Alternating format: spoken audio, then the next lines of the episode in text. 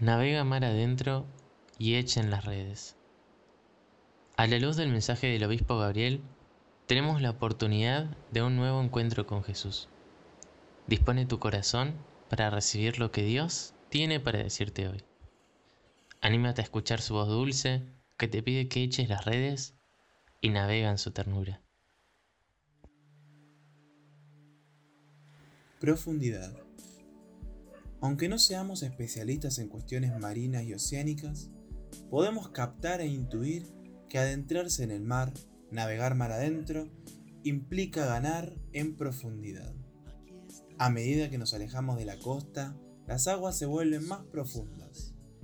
Esta metáfora, esta imagen nos puede estimular para que realmente ganemos profundidad en la totalidad de nuestra vida. La superficialidad es una tentación de nuestro tiempo, que se opone claramente a la profundidad. Nos sentimos más cómodos en la cáscara de las cosas y nos cuesta ir a lo profundo en los vínculos, en los discernimientos y en las decisiones. A la profundidad no solo se le opone la superficialidad, sino también la mediocridad. La mediocridad no nos permite abrirnos a la audacia del espíritu y ser realmente profundos. Muchas veces criticamos con fundamento la mediocridad que nos rodea y terminamos nosotros mismos contagiados y siendo parte de esa mediocridad ambiental. Navegar, no escapar. Buscar profundidad y rechazar toda tentación de superficialidad y mediocridad. ¿Dónde deberé ganar en profundidad en mi vida hoy? ¿Busco profundidad en el diálogo, en los vínculos, en mis relaciones habituales? ¿Qué situaciones de tentación de superficialidad y mediocridad tendré que superar?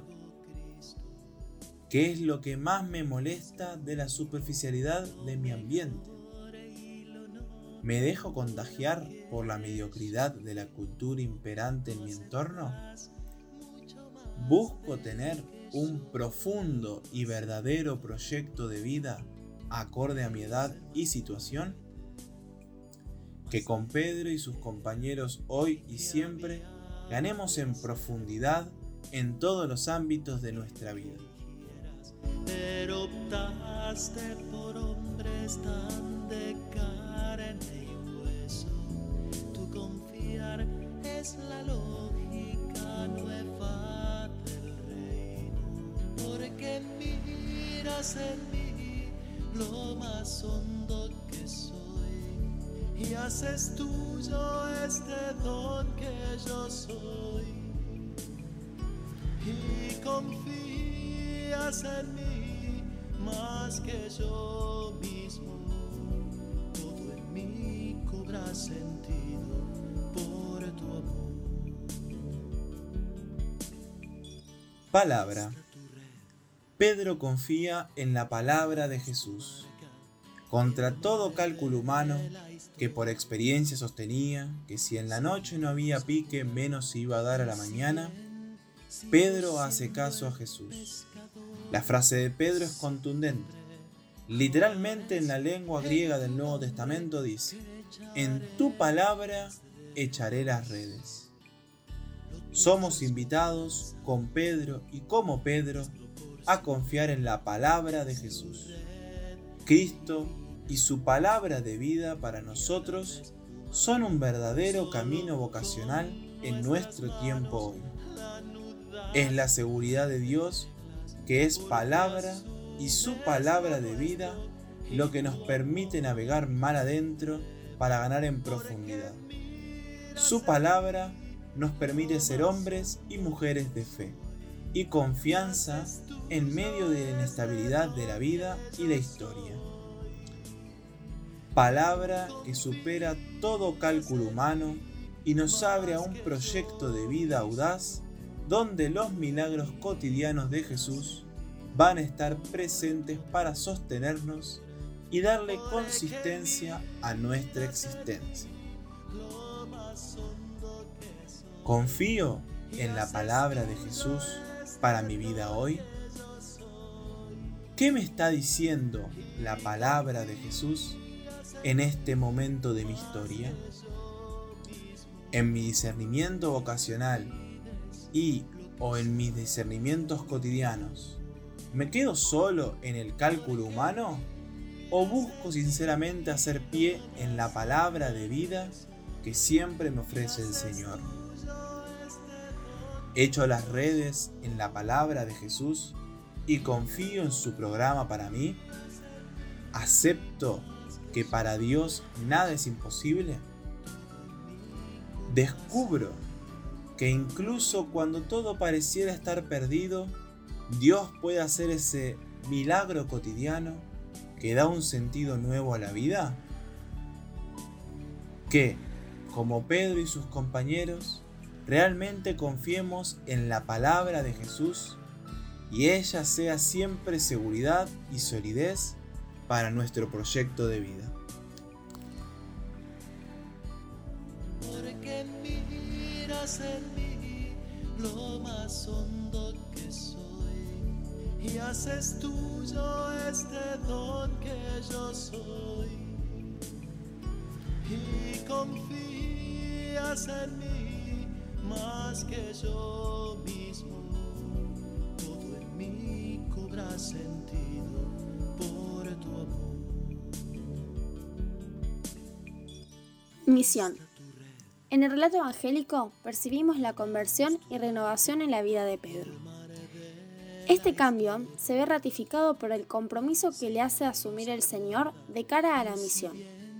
No temas, de ahora en adelante serás pescador de hombres. Esta metáfora no debe ser entendida en clave de proselitismo, es decir, con la intención de ganar adeptos para la iglesia, sino en perspectiva de misión evangelizadora, es decir, dar a conocer a los demás lo mucho de bien que Cristo nos hace. Esa es la verdadera misión. Poder proclamar con las palabras y con las obras que Jesús realmente nos ama y quiere lo mejor para cada uno en cualquier circunstancia de la vida que se encuentre. Ser misioneros es dejarse transformar por el Señor como Pedro y salir de sí a contagiar a los demás la alegría de estar cerca de Jesús y su palabra. En nuestro camino sinodal y en las puertas de la celebración del primer sínodo diocesano, queremos ser realmente misioneros, en una evangelización y catequesis renovadas según el designio de Dios.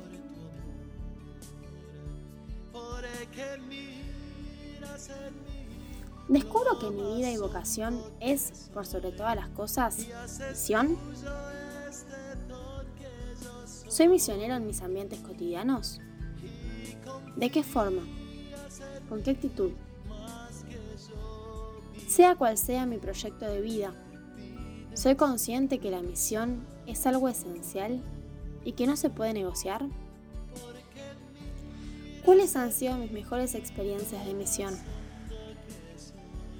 De ahora en adelante y a la luz de este Evangelio, ¿qué puedo hacer para crecer en auténtico espíritu misionero en todos los ámbitos de mi vida. Que a imagen de Pedro seamos misioneros audaces de la palabra de vida que Jesús nos trae, para siempre anunciarla con alegría a todas las personas que Él mismo, Dios, pone en el horizonte de nuestra existencia.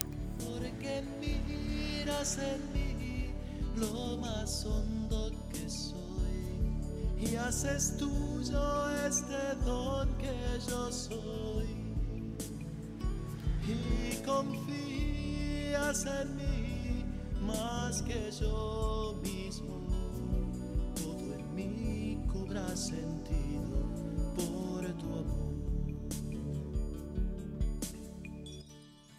La vocación cristiana es abrirse constantemente a Jesús a su palabra de vida y a los milagros cotidianos que Él sigue realizando hoy. Recemos por aquellos que buscan, que son llamados a ser pescadores de hombres y de los que Dios aguarda su respuesta.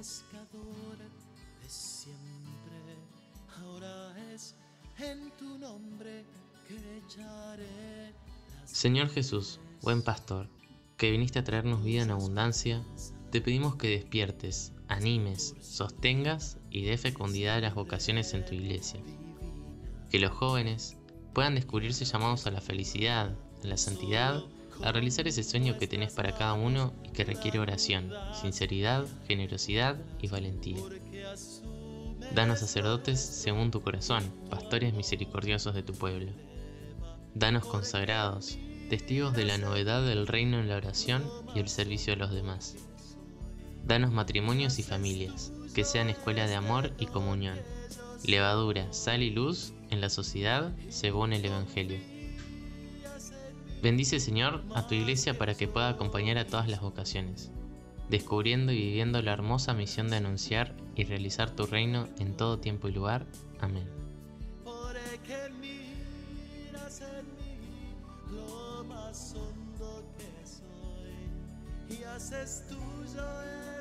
Don que yo soy y confías en mí más que yo